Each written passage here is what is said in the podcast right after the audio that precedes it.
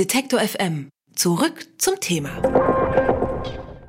Herzlich willkommen. N99 heißt unser Podcast, weil er da ist, nämlich am Stand N99 hier in der Halle 4.1 auf der Frankfurter Buchmesse bei Detektor FM und ich bin nicht allein und das ist sehr gut so, denn Max Annas ist bei mir. Hallo Max, ich grüße dich. Nur so ein bisschen zur Unterstützung. Äh, genau, danke, so, du, danke für die Einladung. Du, du hilfst mir Leichen, Leichenumrisse zeichnen. Ja, ja, ja.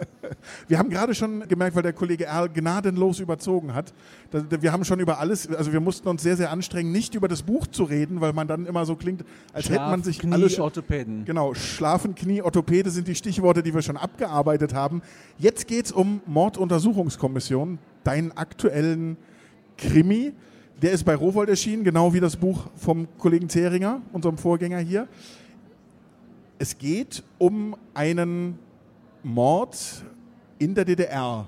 Und es ist ein Buch, das äh, 83 oder der Mord spielt 83, äh, sozusagen nahe der Zugstrecke von Jena. Und es ist äh, kein DDR-Bürger, der stirbt, sondern ein junger Mosambikaner. Und das, das Spannende ist, vorneweg schreibst du, das ist gewidmet ähm, äh, Monel Diogo, der 86 wirklich gestorben ist in der DDR in einem Zug zwischen Berlin und Dessau.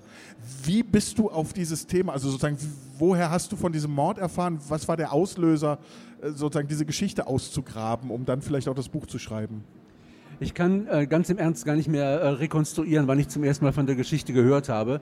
Ähm, das ist aber sicherlich schon eine ganze Weile her. Das könnte im äh, ersten Jahrzehnt der 2000er gewesen sein. Ähm, als ich ähm, 2015 von Südafrika nach Berlin gezogen bin, habe ich relativ äh, bald ähm, den Freund von Manuel Diogo kennengelernt, der ihn an diesem Sonntag, an dem er dann später ermordet werden sollte, in Ostberlin zum Zug gebracht hat. Ähm, so haben wir dann diese Geschichte, sagen wir, wieder ausgegraben, die ich schon in Umrissen kannte. So habe ich die Geschichte deutlicher kennengelernt und auch andere Leute aus der mosambikanischen Community und habe erfahren, wie äh, Manuel Diogos Leben verlaufen ist in der DDR, wie, er, wie sein Leben geendet hat. Habe aber auch viel erfahren über die Umstände, unter denen die mosambikanischen und auch andere Vertragsarbeiter in der DDR äh, leben mussten. Jetzt ist dieses Buch in einer Zeit erschienen, wo man wiederum sagen könnte, es ist gleichzeitig historisch und brandaktuell. War das Absicht auch beim Schreiben? Also kannst du mit diesem Begriff auch als Krimi-Autor äh, sozusagen den Begriff eines politischen Autors was anfangen? Ist das äh, sozusagen, auch wenn du dir das vielleicht nicht selber ansteckst, dieses Label, kannst du damit umgehen?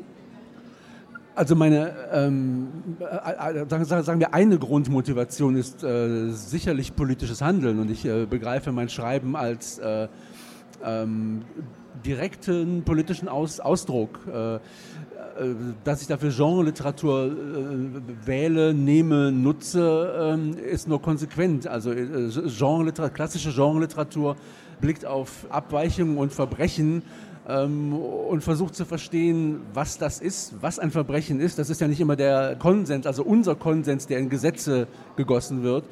Und äh, ich, ich, versuche damit ähm, kreativ zu arbeiten. Dieser Fall, äh, der kriegt natürlich eine Dimension, also die, die, kriegt er im Buch eher indirekt. Äh, das ist ein Fall, der in der DDR äh, stattgefunden hat, der in der DDR eingestellt worden ist und nur sehr unzureichend verfolgt worden ist. Ähm, aber die Hinweise in dem Buch, die gehen ja weiter. Also zum, zum einen natürlich es gibt eine Randfigur, also sagen wir mal eine Rand-Randfigur, in der könnte man den Uwe Mundlos wiedererkennen. Winzerla wird mehrere Male erwähnt. Da haben wir die, die NSU-Verbindung relativ äh, direkt natürlich. Und, äh, ich denke, eine der, eine der zentralen Passagen im Buch ist die Unterhaltung zwischen dem Protagonisten, dem ähm, Oberleutnant der Gera-Morduntersuchungskommission Otto Kastrop und seinem Bruder Bodo, der für das Ministerium für Staatssicherheit arbeitet, in dem Otto Bodo fragt, wie gehen wir eigentlich mit Nazis um? Und Bodo sagt, Nazis? Hier. Und das ist ja, ist ja eine Rechnung, die wir, die, die wir ähm, auf, auf, auf, andere Weltgegenden, auf nahe Weltgegenden übertragen können. Zum NSU passt das bestens. Also der NSU hätte ohne die äh, Unterstützung der deutschen Polizei überhaupt nicht äh, sein, äh, seine Morde ausführen können. Egal, ob das in Nürnberg, in Rostock, in Kassel oder auch bei dem Bombenanschlag in Köln der Fall gewesen ist. Diese, die, diese Frage dieses Nazis hier die, die, die, die werden die ähm, Leute von der Polizei da auch gestellt haben und, und, und die Antwort gleich mitgeliefert haben. Und wenn ich dann noch ein, eins weitergehen Unbedingt, darf, ja. ähm, äh, zeitgleich oder mehr oder weniger zeitgleich zu den äh, Ereignissen an Anfang der 80er in der DDR gibt es den Nazis hier im Moment ja auch zum Beispiel in der Bundesrepublik Deutschland. Also wenn wir uns das Oktoberfest angucken, mhm. auch da der Oktoberfestanschlag im ähm, Oktober ähm, 1980 ist von der Polizei mit der Frage ko kommentiert worden, Nazis hier, obwohl einen Tag später schon klar war, wer dahinter gesteckt hat. Äh, das finde ich eine ganz spannende Frage. Auf der einen Seite so dieses Selbstvorwegnehmen von Zensur und äh, dieses Spannungsfeld Polizeiarbeit in totalitären Regimen, wo man ja sagen könnte, die Aufklärung steht unter dem Primat von Politik und Regime. Aber du hast es ja gerade auch schon mit Bezügen in die BRD genannt. Das kann einem in der Demokratie genauso passieren die DDR hatte nicht äh, das Patent auf die dicken Teppiche, unter denen äh, äh, die, diese Fälle dann wiederzufinden waren. Natürlich nicht. Ja, das, äh, wenn wenn, wenn äh, Aufklärung, äh, wenn Polizeiarbeit politisch nicht gewünscht ist, dann findet sie nicht statt. Du bist in Köln geboren. Ähm, du hast auch, wenn du lange in Südafrika warst, sozusagen einen westdeutschen Hintergrund, schreibst aber ganz explizit über sozusagen einen Stoff aus der DDR und du warst sozusagen, du hast dir die DDR selbst erschlossen ja schon vor der Wende. Warum und wieso? Also was hat dich gekitzelt oder was hat dich interessiert? In dem besetzten Haus, in dem ich äh, Ende der 80er gelebt habe, ist ähm, 1986 ein Brief aus Ostberlin angelandet. Der stand da eine Weile rum, dann habe ich ihn zurückgeschickt, habe selbst einen, Berlin, äh, einen, Brief aus Ostberlin bekommen. Äh, der hatte so einen Tenor wie, äh, wow, ist aber nett, äh, hätte ich von einem Wessi gar nicht gedacht, dass äh, du den Brief zurückschickst. Warst du übrigens schon mal in der DDR? Nein, war ich nicht. Dann bin ich halt äh, vom 1. Januar 87 bis zum Juni 1989 äh, so oft wie möglich in die DDR gefahren. Äh, ich habe ja gar nicht gewusst, was ich versäumt hatte. Ich hatte natürlich von ähm, berufener Stelle häufig genug gehört, geh doch nach drüben, wenn es in, in, politische ähm, Diskussionen ging. Aber ich hatte nie im Traum daran gedacht, nach drüben zu gehen, bis ich dann zum ersten Mal da war. Und äh, hab, ich habe Freundschaften geschlossen. Das hat mich dann nach Thüringen geführt. Mein Ziel war jeweils, äh, oder meistens Saalfeld.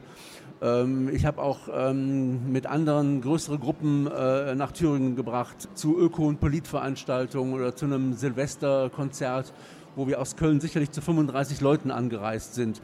Was natürlich äh, Veranstaltungen waren, die der Staat auch wahrgenommen hat. Ja. Unser Interesse an der DDR hat natürlich, äh, das haben die Behörden ähm, mitgekriegt, ist ja klar. Hast du jemals das gespürt, dass sozusagen man auch dich also sozusagen bewusst beeinflussen wollte, auf eine Art und Weise dich sozusagen auch staatlich für die DDR zu begeistern?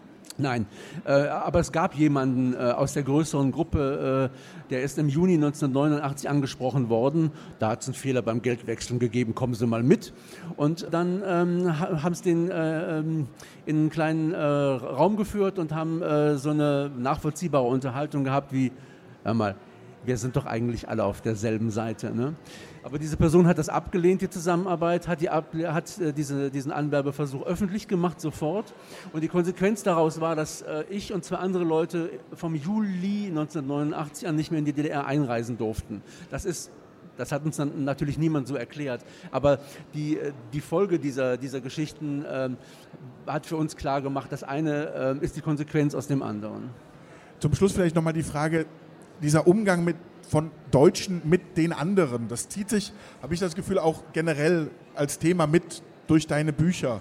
Ist es auch wieder äh, sozusagen auch aus deiner politischen Assoziation heraus gewachsen, dass dich das Thema so begleitet? Mit Sicherheit, aber es, es gibt auch ein, ähm, ein, Erlebnis am Rande der Rezeption von meinem ersten Roman Die Farm, der bei Diaphanes äh, erschienen ist. Ähm, das war im äh, September, denke ich, 2014 und äh, unter den vielen Reaktionen, die ich in, ähm, oder aus Deutschland bekommen habe, ähm, waren mehrere, die hatten so einen Tenor wie, ja, der Rassismus in Südafrika, der ist ja ganz, ganz schlimm. Ungesprochen dann, in Deutschland ist das ja alles gar, gar nicht so dra dramatisch. Und da, das war sicherlich ein Auslöser, um ähm, diese Erzählmodelle mal äh, nach Deutschland zu transportieren. Max Anners war das hier bei N99, dem Podcast der Frankfurter Buchmesse.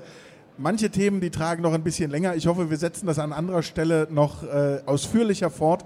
Morduntersuchungskommission heißt dein aktuelles Buch. Bei Rowold ist es erschienen. Es kostet 20 Euro und absolute Leseempfehlung. Vielen Dank, dass du heute da warst. Dankeschön für die Einladung. Tschüss. Sehr gern.